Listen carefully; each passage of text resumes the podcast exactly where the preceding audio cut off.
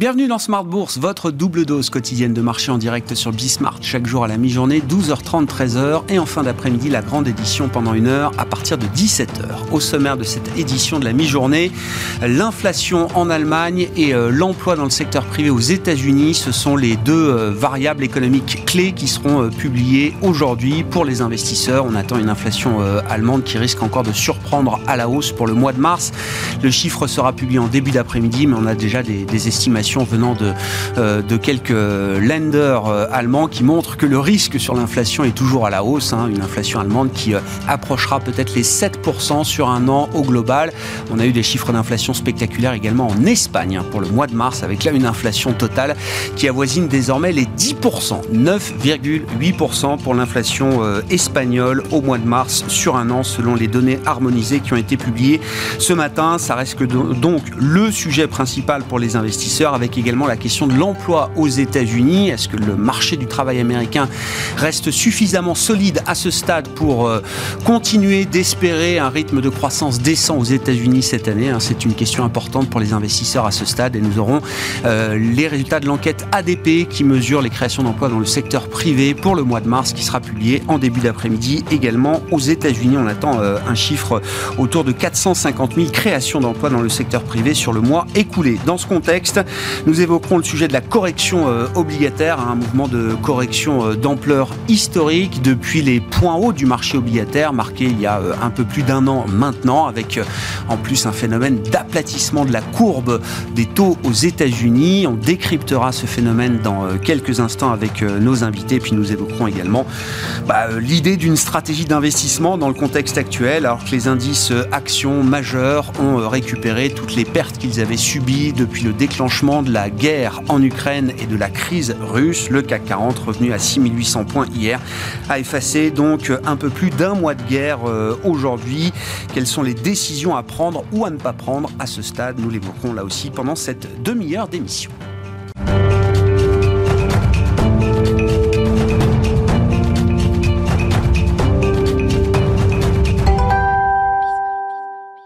Mais d'abord, après l'envolée des marchés actions euh, hier en Europe notamment, une pause s'impose aujourd'hui. Les infos clés du jour à mi-temps, à mi-séance en Europe, c'est avec Alix Nguyen. Le CAC recule et ce après un gain de 3% hier. Le doute quant aux véritables intentions de Moscou semble atténuer la poussée d'optimisme d'alors. Pour rappel, hier au sortir de nouveaux pourparlers qualifiés de significatifs par l'Ukraine et la Russie, Moscou a affirmé réduire radicalement son activité militaire en direction de Kiev et Tchernihiv et de tenter ainsi de parvenir à un cessez-le-feu.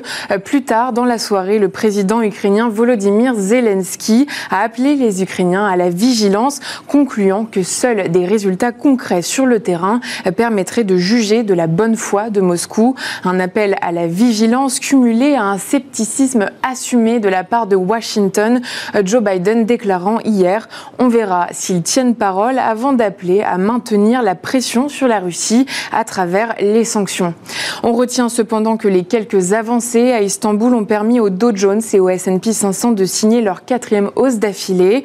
Euh, ce matin, les marchés asiatiques ont suivi, à l'exception de Tokyo. L'indice fait les frais du troisième repli consécutif des ventes au détail en février. Sur le marché obligataire, on note une légère accalmie sur les taux américains. La séance d'aujourd'hui devrait aussi euh, se trouver conditionnée par une, une série de statistiques macroéconomiques en Europe et aux États-Unis. On attend notamment la première estimation de l'inflation en Allemagne pour le mois de mars. Euh, pour, sur le plan des valeurs, pourtant convoité hier. Les banques et les valeurs automobiles sont désormais à la peine. BNP Paribas, Crédit Agricole et Société Générale reculent. Même chose pour Renault et Forestia. Unibail Rodamco Westfield avance dans le vert. La foncière commerciale entend réintroduire un dividende durable à compter de l'exercice 2023 et projette de renouer en 2024 avec ses niveaux de performance dans ses activités européennes d'avant la pandémie de coronavirus. Et puis euh, Total Energy progresse sous l'effet de la hausse du baril de Brent. On relève par ailleurs qu'aux États-Unis, la semaine dernière, les stocks hebdomadaires de pétrole ont diminué plus que prévu. Tendance, mon ami, c'est chaque jour à 12h30 et 17h avec Alix Nguyen dans Smart Bourse sur Bismart.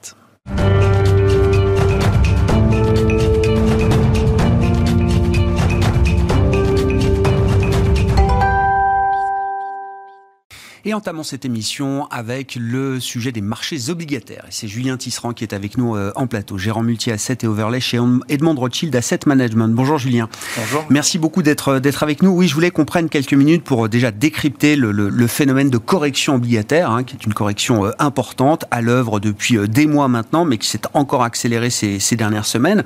Si on prend par exemple le marché américain comme référence, Julien, on a donc à la fois un phénomène de remontée des rendements obligataire hein, sur euh, l'ensemble de la courbe, comme on dit, donc du très très court, euh, du 2 ans par exemple, euh, moyen terme, 3 ans, 5 ans, du plus long terme, 7 ans, 10 ans, et puis du très long terme jusqu'à 30 ans. Tous ces rendements-là remontent, avec en plus un phénomène d'aplatissement de la courbe voire d'inversion, ce sera une question qu'on se, qu'on se posera, mais on a désormais sur la partie 2 ans, 30 ans américaine des rendements à peu près équivalents, que ce soit donc pour les taux 2 ans comme pour les taux 30 euh, ans. Euh, qu'est-ce qu'il faut comprendre des facteurs qui sont à l'œuvre dans cette dynamique de correction obligataire et d'aplatissement de la courbe des, taux? Et puis on se posera la question de savoir si euh, l'inversion de la courbe des taux américaine est prémonitoire d'une récession à venir. Voilà pour le, sujet du jour, Julien. Tout à fait. Donc on a, on a vu effectivement des taux américains, taux européens, taux au niveau global remonter très fortement depuis la fin de l'été dernier. Euh, avec une centaine de BP euh, sur les taux américains 10 ans. Euh, on est passé de, 1,40 à 2,40, 2,50.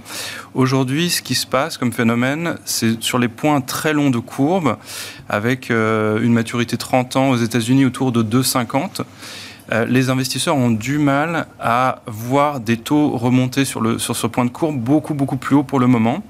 parce qu'il y a cette peur autour de l'inflation euh, qu'elle fasse dérailler la croissance et que la réaction de la Fed vis-à-vis de l'inflation fasse dérailler la croissance et qu'à long terme, euh, ce point de 2,50% est important. C'est un niveau qui est jugé par la Fed comme le taux neutre aujourd'hui. Alors c'est des estimations. Euh, le taux neutre est le taux auquel la politique de la Fed n'est ni restrictive ni expansive et que c'est un taux qui permet à l'économie d'atteindre sa cible d'inflation autour des, des 2% sur le long terme. Et les investisseurs cherche à ancrer ce point de courbe et il reste très ancré. On a des phénomènes très forts de demande sur hmm. ces points de courbe très longs, hmm. euh, de la part des fonds de pension aux États-Unis, par exemple, qui ont des ratios euh, qu'on appelle des ratios de, funding euh, très positifs depuis 20 ans, avec le montée des marchés actions sur les dernières années, et mécaniquement une demande très forte de protection sur l'obligataire sur les parties longues. Donc ça, c'est pour la partie longue. Mais c'est un message déjà très important. C'est-à-dire qu'à long terme, les investisseurs imaginent que 2,50%, c'est le taux sans friction pour l'économie américaine. C'est qu'on peut associer même à l'idée de la croissance potentielle euh, quelque part. Hein. C'est ça. Et cette croissance potentielle, finalement, les investisseurs pensent qu'elle n'a pas changé. Exactement. Et qu'on est toujours dans la même séquence que sur les dix dernières années, avec un taux de long terme qui aura beaucoup, beaucoup de mal à aller euh, beaucoup plus haut. En tout cas, c'est pour l'instant la vision des investisseurs. Euh, sur les parties courtes de courbe et ce mouvement euh, de hausse de taux qu'on a connu, qui est très brutal, très rapide, il est dû au changement radical de pied des banques centrales, notamment de la Fed. Si vous vous souvenez, en septembre dernier, Jérôme Powell était encore dans le camp du transitoire sur l'inflation, euh, en notant tout de même que c'était embêtant que la demande soit aussi forte dans l'économie. Et petit à petit, mois après mois, ce changement et ce pivot qui s'opérait auprès de la Fed, où on attendait peut-être une hausse de taux à deux hausses de taux cette année, euh, et petit à petit, le marché a pricé ou a anticipé de plus en plus de hausses de taux. Et finalement, c'est les banques centrales qui sont en train de rejoindre le marché. Hmm. Le marché, depuis un moment, euh, anticipait ces hausses et elles se sont accélérées. On a eu, euh, on attendait deux hausses de taux de la Fed plutôt en deuxième moitié d'année, il y a encore trois mois. Après quatre, Aujourd'hui, c'est 8 hausses de taux de 25 BP. On a 200 BP euh, de hausse de taux sur l'année de la part de la Fed, qui est attendue par le marché et qui est validée par la Fed. Euh, Jérôme Powell nous dit aujourd'hui des hausses de 25 BP à chaque, à chaque, euh, à chaque meeting de la Fed n'est plus suffisant et 50 BP tout à fait potentiel. donc c'est ça qui a forcé les parties courtes de courbe à remonter très brutalement avec une Fed qui veut retrouver de la crédibilité dans sa maîtrise de l'inflation et des anticipations d'inflation. Euh, la remontée de la partie courte de la, courbe est allé si vite et si loin mm. qu'on arrive à ce phénomène d'aplatissement total de la courbe, voire d'inversion. Alors après, il faut être un peu geek, euh, regarder ça au jour le jour. Mais je crois qu'on a eu hier, à un point près, une inversion du 2 ans, 10 ans américain, euh, par exemple, euh, Julien. Si, si, le marché pense que la Fed va faire ce que le marché croit que la Fed va faire, d'une certaine manière, c'est-à-dire les 200 points de base attendus cette année, mm. ça va avoir des implications économiques importantes? Alors, sur peut-être pour parler de l'inversion de courbe d'abord, pour répondre au premier point, l'inversion de courbe, historiquement, est clairement un facteur qui est assez mauvais pour l'économie. Euh, la Fed a fait des études de son côté et les, économistes et investisseurs également. Euh, depuis les années 50, il n'y a pas eu, euh, il n'y a eu qu'un seul phénomène d'inversion de courbe qui n'a pas précipité une récession. Et en moyenne, en fonction des points de courbe sur lesquels on se situe, que ce soit entre le 5 ans et 30 ans, le 2 ans et le 10 ans, le 3 mois 10 ans, on a des, des conclusions un peu différentes, mais elles donnent toutes la même direction. C'est en général, le risque récessionniste monte et entre 6 mois et 2 ans, euh, dans la période qui suit, on peut avoir une récession qui se matérialise. Euh, donc ça, c'est clairement... 6 mois, 2 ans, ça laisse... Euh, oui, c'est ça, une gamme de temporalité assez large, assez, vaste. large, effectivement. la Fed, très récemment, elle pointait du doigt de regarder plutôt le 3 mois, 2 ans. Comme elle n'a que très peu remonté ses taux et les attentes des investisseurs ont très fortement augmenté, ce 3 mois, 2 ans, c'est en fait pontifié. Euh, et ne s'est pas encore aplati. Ah. Donc un des signes qu'on va regarder de très près, c'est la vitesse d'aplatissement de ces parties très courtes de courbe pour peut-être signaler euh, la fin du cycle de hausse de taux et voir comment l'économie va réagir à, toutes ces hausses de taux. Euh, quand on parle aussi des hausses de taux, peut-être pour un, point également mentionné, c'est que la, la Fed, pour l'instant, dit vouloir retourner au taux neutre très rapidement et passer en politique restrictive potentiellement après, ce qui voudrait dire un taux directeur au-delà des 2,50, peut-être à 3, 3,50. Et c'est aussi pour ça que les marchés paniquent et ont paniqué ces dernières semaines en euh, anticipant beaucoup, beaucoup plus de, de hausse de taux. Ça aussi, c'est une évolution du discours de, certains membres du FOMC. Il ne faut plus juste être neutre. Tout à fait. Euh, il faudra peut-être être restrictif demain. Exactement. C'est nouveau encore dans le, dans le discours. Devant, devant la montée de l'inflation, on attend des chiffres d'inflation, on en a parlé, euh, qui vont aller à 8, peut-être 9% aux États-Unis.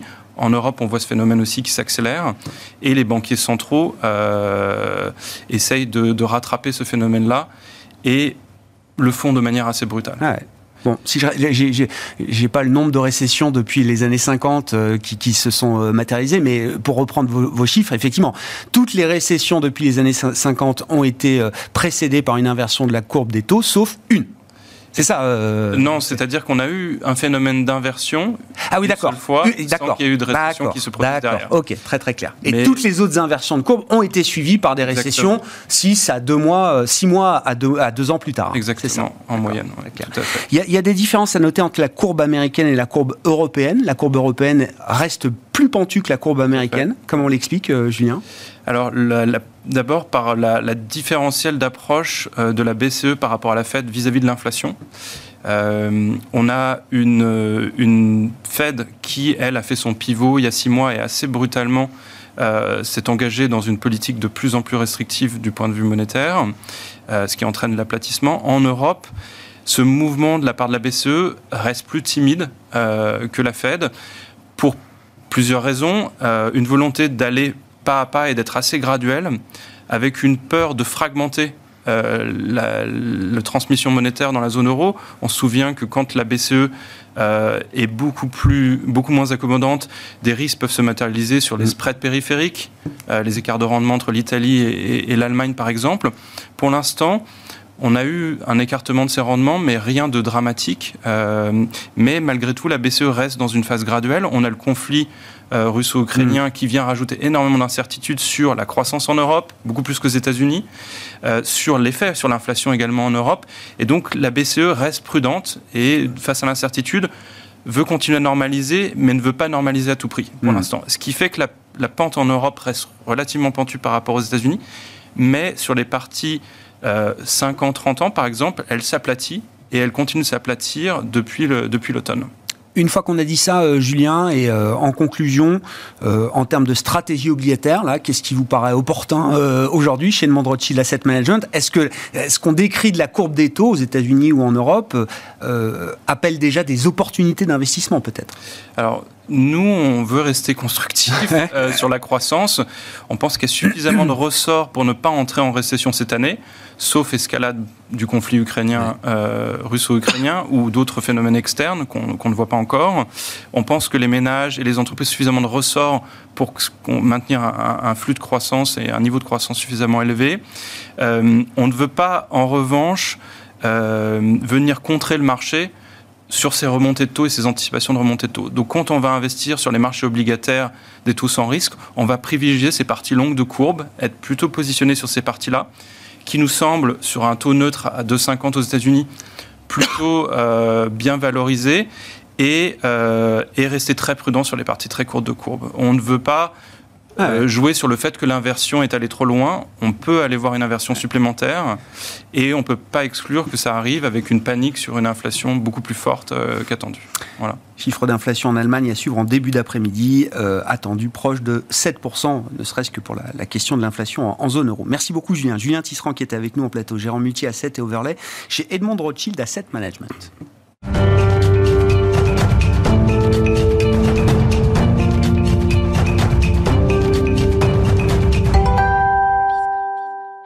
Et poursuivons la discussion de marché sur le terrain euh, action, peut-être euh, de manière euh, immédiate, avec Nicolas Chéron, stratégiste pour Zone Bourse, qui est à nos côtés en plateau. Nicolas, bonjour et bienvenue. Bonjour Grégoire. Oui, dans le sillage de ce que ce qu'on ce qu'on discutait avec Julien, si on prend les indices actions cette fois comme référence, après plus d'un mois de, de, de, guerre, de déclenchement du conflit en Ukraine, 24 février dernier, bon, on voit que les indices majeurs, les uns après les autres, récupèrent leur niveau d'avant-guerre, voire au-delà. C'était le cas hier pour le, le CAC 40. Qu'est-ce qu'on peut dire de de, ce phénomène euh, qui reste assez impressionnant, hein, même si on est habitué à des marchés qui peuvent regarder à travers, anticiper euh, au-delà, mais euh, dans le contexte actuel, ça reste assez impressionnant.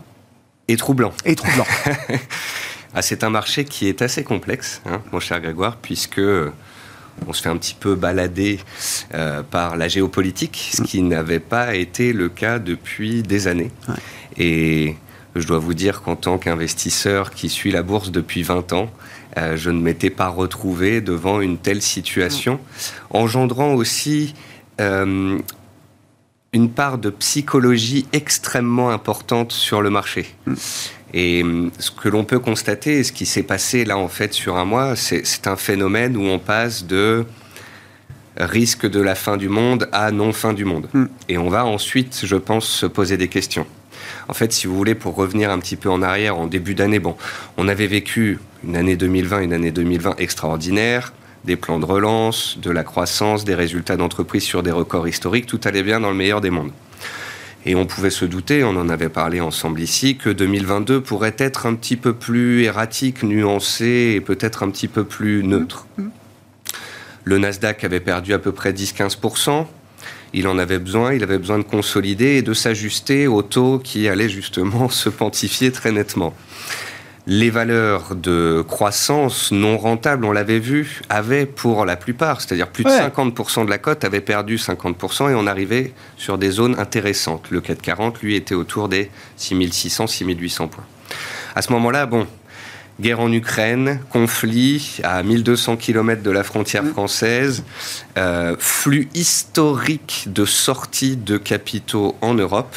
Les investisseurs prennent peur et nombreux d'entre eux coupent leur position. Et on voit aussi à ce moment-là un flux de vendeurs à découvert, que ce soit sur les indices américains et européens, qui se met en place mmh. et qui s'accélère, je dirais, au, au, fur et à mesure que les tensions géopolitiques se sont accélérées, jusqu'à ce que l'on se retrouve à, à moins 20% depuis le début de l'année et qu'on nous dise un week-end que le risque est désormais nucléaire. Et Donc ça, c'était la période entre le 24 février et le 7-8 mars, c'est ça, hein, voilà. C'est ça. Dernière semaine de février, on est vraiment dans la notion de peur. Mm. Alors, c'est marrant, il y a un nouvel acronyme qui est. Oui, je l'ai vu, je le connaissais pas, oui. Phobie. Phobie. Alors, ça tombe bien, c'est F-O-B-I, donc Fear of Being Invested. C'est la peur d'être investi qui a fait que lorsqu'on s'est retrouvé dans ce creux fin février, euh, la, la, confiance des investisseurs aux États-Unis était sur des plus bas, les opérateurs vendaient leurs titres et en Europe aussi, on, les opérateurs se disaient bon, ben, n'ayant aucune visibilité, aucune confiance dans les négociations et la géopolitique, je vais sortir. C'est ce que vous dites, plus d'espoir. C'est ça. Et puis je dirais qu'une fois qu'on a atteint le pic, le, paroxysme mm. du pessimisme, qu'on s'est dit bon, il y a deux solutions soit c'est la guerre nucléaire et nos portefeuilles ne vaudront de toute façon plus grand-chose, soit bah, il faut acheter parce mm. que on est potentiellement 20% plus bas sur certains titres, 30, 40% plus bas. Je pense notamment à Société Générale à un moment qui, a perdu 40% en ligne droite. Euh, et les opérateurs se sont dit bon, est-ce qu'on pourrait pas voir le verre à moitié plein? Et c'est amusant. Enfin, c'est amusant. C'est quand on regarde l'histoire, en fait, on a déjà vu ce genre de phénomène. C'est typique des comportements de marché, euh, des, mouvements de marché liés à la psychologie, comme vous dites. Hein. Liés à la psychologie et en l'occurrence là à des invasions. En fait, quand on regarde les occurrences des invasions sur les 50 dernières années, Afghanistan, Irak. Euh, dans les trois jours qui suivent l'invasion, on a le point bas, et ensuite le marché remonte. Parce que le marché veut toujours voir l'avenir. Et donc c'est pour ça qu'on vient de reprendre 1000 points, de passer de 5800 à 6800 points, parce que maintenant les opérateurs jouent la fin du conflit, le cessez-le-feu, et on est en train de revenir dans un biais psychologique, le FOMO, le fear of missing out, le fait de manquer le train et de se dire mais si en fait nous venions de faire un point bas majeur de moyen terme et que les marchés repartaient, euh, certains sont moins investis et se disent bon, il, faut que j'y retourne. Et donc, qu'est-ce qu'on fait dans cette situation? Parce que, ok, je, prends acte du fait que le CAC est revenu à 6008 euh, sur les niveaux qui prévalaient avant le déclenchement de la guerre en Ukraine. Néanmoins, il y a quand même euh, bon, un risque toujours d'escalade, euh, qu'on n'espère pas. Il y a quand même un arsenal de sanctions massives qui est mis en place, qui va pas se dénouer en quelques jours, en quelques semaines ou en quelques mois, et qui va marquer évidemment les entreprises, la croissance, etc. C'est, j'allais dire, c'est pas une invasion comme les autres, d'une certaine manière. on a beaucoup comparé la Russie au PIB de l'Espagne. C'est, c'est pas la même histoire, euh, bien sûr. Donc, à 6800 points, euh, on a intégré que il y avait l'espoir d'une fin de conflit, mais euh, le monde a changé quand même depuis le déclenchement de la guerre. Exactement. Alors pour moi, il faut séparer deux profils. Le premier profil, c'est le trader. C'est le trader qui a profité de la chute et qui a suivi l'adage boursier on achète au son du canon. Sauf que dans cet adage boursier, il y a une deuxième partie on vend au son du clairon.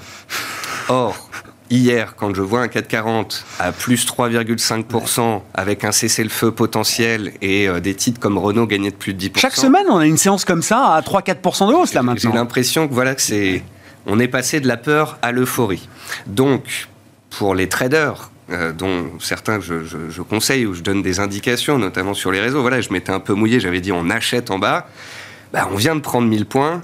Et plus on se rapproche d'un cessez-le-feu, plus je pense qu'il convient de prendre des bénéfices.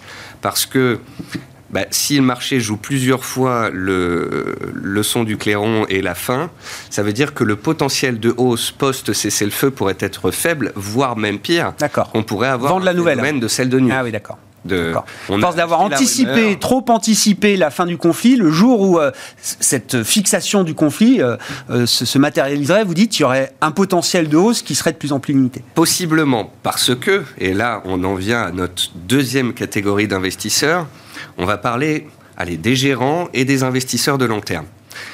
J'ai l'impression que ces derniers n'ont pas bougé. Mm on s'est fait peur, mais on a tenu les positions de qualité sur le marché parce qu'on y croyait pour l'année 2022. Le marché est remonté, on est plus ou moins revenu à zéro. Mmh, et là, mmh, on se dit, mmh, balle au centre, je botte en touche et j'attends d'avoir un petit peu de visibilité. Sauf que le monde d'aujourd'hui, le CAC à 6800 points d'aujourd'hui, c'est pas du tout le CAC à 6800 points d'il y a un mois. On est dans un monde avec un pétrole désormais qui s'installe malheureusement autour ou au-dessus des 100 dollars. Et pas que le pétrole. Hein. L'inflation, un blé qui est sur des records historiques hmm. et qui va très certainement engendrer bon, bah, de, nombreuses famines dans des pays pauvres et notamment euh, dans les pays africains qui dépendent pour certains d'entre eux à 100% du blé ukrainien. On a tous les métaux qui sont montés et qui, même s'ils corrigent, resteront relativement élevés et en plus soutenus par d'autres thématiques de très long terme comme la transition énergétique. Une inflation qui voilà, n'est pas hors de contrôle, mais on parle pour certains, pour certains centres de recherche d'une inflation qui pourrait euh, tendre vers les deux chiffres ah bah, bien sûr, bah, aux États-Unis, euh, là on l'a vu quasiment en Espagne. Euh. On a une confiance du consommateur qui a chuté drastiquement aux États-Unis hmm. et également en Europe. On a une consommation qui pourrait se ralentir. On a des taux qui sont en train de se tendre aux États-Unis, un pouvoir d'achat qui est en train de baisser, donc un marché immobilier qui pourrait partir de cela. Et tout ça redistribue un peu les cartes et change la, la, map macroéconomique qui, mine de rien, en un mois, s'est sacrément détériorée. Sans parler, bon, bah, d'un facteur de très long terme qui est, comme vous le disiez, que ce conflit n'est pas juste un conflit euh, entre l'Ukraine et bien sûr. la Russie, mais peut-être à très long terme d'un début de bipolarisation du monde et des échanges. Raison pour laquelle on est très prudent. À 6008 aujourd'hui. Ouais, ouais, non, mais j'entends. Autant demain, on a un cessez-le-feu, ouais. 2-3% de plus, pourquoi pas?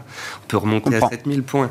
Mais voilà, on, on prend désormais des pincettes sur ce marché. Quand on fait le choix d'avoir des actions, quel euh, type d'action là on a envie d'avoir en, portefeuille, en tout cas pour les clients que vous conseillez chez Zone Bourse. Euh, Nicolas, vous avez euh, vos portefeuilles chez Zone Bourse. Là, qu'est-ce qui a bougé principalement ces, derniers jours, ces dernières semaines? Alors, par exemple, je vous donne le, pour, comprendre notre, notre stratégie qui se fixe là sur du moyen terme, il faut regarder aussi un petit peu ce qui se passe sur le court terme. Hier, on nous parle de cesser le feu et on voit à ce moment-là les valeurs de la défense qui baissent et les cycliques qui se reprennent. Mais ça, c'est du très court terme. Ce sont des réactions épidermiques. Lorsqu'il y a eu la guerre en Ukraine, un petit peu à contre-coeur, si vous voulez, puisque c'est pas notre, notre secteur préféré, bah, on s'est forcé à sortir les valeurs qui avaient une part de PIB importante, et les échanges avec la Russie, et on a rentré de la défense. Mm. Donc on a rentré euh, Saab, qui est coté à Stockholm, et on a rentré Thales mm. en France. On a fait d'ailleurs un arbitrage, puisqu'on a sorti Technip et rentré Thales, qui nous a permis de, de, surperformer un peu pendant la période et, de, de rester à flot, si je puis dire parce que la défense va être pas juste un, un secteur joué à court terme par les marchés. C'est pas un one-off. Qui va complètement retomber une fois le conflit terminé. On, a entendu parler de l'Allemagne qui veut mettre 2% de son PIB dans l'armement. Ça devient du fonds de portefeuille. Enfin, c'en était peut-être déjà, mais on le disait pas. C'est ça. Là, vous dites. Exactement. ça, devient du fonds de portefeuille qu'on va afficher. Ça devient du fonds de portefeuille qu'on va afficher. Les clients, je pense, vont le concevoir. Et il se pourrait que ce soit un méga trend pour les années à venir euh, dans le cadre d'un réarmement ou d'une augmentation de l'armement de l'ensemble des pays européens. Donc, hmm. on va avoir beaucoup de sociétés, espérons-le, que les contrats soient européens et que, euh, justement, ces secteurs profitent. Le deuxième secteur que l'on aime bien, alors c'est tout ce qui est autour de l'énergie, puisque méga trend ici également, l'indépendance énergétique européenne qui est ici en question. Hmm. Donc il va falloir peut-être appuyer pour euh, continuer de développer les énergies renouvelables sur lesquelles on hmm. voulait déjà investir ces, ces, dernières années, mais où là, ça pourrait s'accélérer franchement. Et puis, nous, par exemple, on a choisi Verbio, qui est coté en Allemagne, qui est spécialisé dans les biocarburants. Donc voilà, deux mégatraits, ah défense, indépendance énergétique, et ça on se dit que quoi qu'il se passe avec le conflit dans les séances, les semaines qui viennent, ça restera des thématiques qui seront recherchées. Bien, parce que deux secteurs qui vont être soutenus par des politiques budgétaires qu'on imagine importantes dans les, les prochaines. C'est la politique budgétaire plus que la politique monétaire aujourd'hui qui guide les investissements euh, sur, euh, sur les marchés. Merci beaucoup, euh, messieurs. Merci d'avoir été avec nous pour décrypter cette situation de marché qui reste particulièrement complexe. Hein. Je reprends votre terme, Nicolas. Nicolas Chéron qui est avec nous en plateau, stratégiste pour Zone Bourse. Et je le rappelle, Julien Tisserand qui nous accompagne également, gérant multi-asset et overlay chez Onmand Rothschild Asset Management.